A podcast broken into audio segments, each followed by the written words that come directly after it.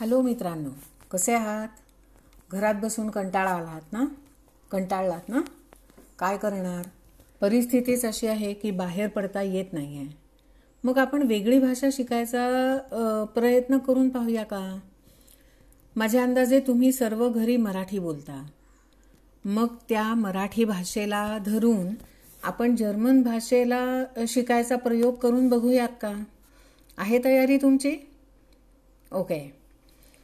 जसं मराठी भाषेत आपण तो बाबा तो भाऊ तो मित्र म्हणतो तसंच जर्मन भाषेतही म्हणतात. बाबा म्हणजे फाटर भाऊ म्हणजे ब्रूडर आणि मित्र म्हणजे फ्रॉइंड.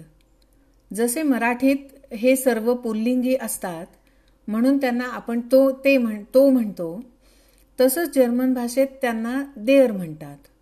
म्हणून देय फाटर देय ब्रूडर आणि देय फ्रॉइंड असं सगळं जे पुरुष आहेत त्यांना देअर म्हणायचं.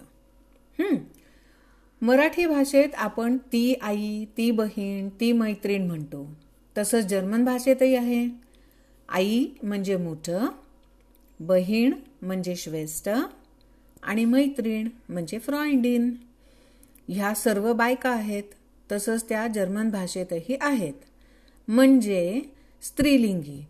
म्हणून दी मुठ दी श्वेस्ट आणि दी फ्रॉइंडिन. कळलं? मराठीत आपण बाळाला ते बाळ म्हणतो. तसंच जर्मनमध्येही बाळाला दास किंड म्हणतात. हे नपुसकलिंगी असते. आपल्याला माहीत असतेच की ते बाळ मुलगा आहे की मुलगी.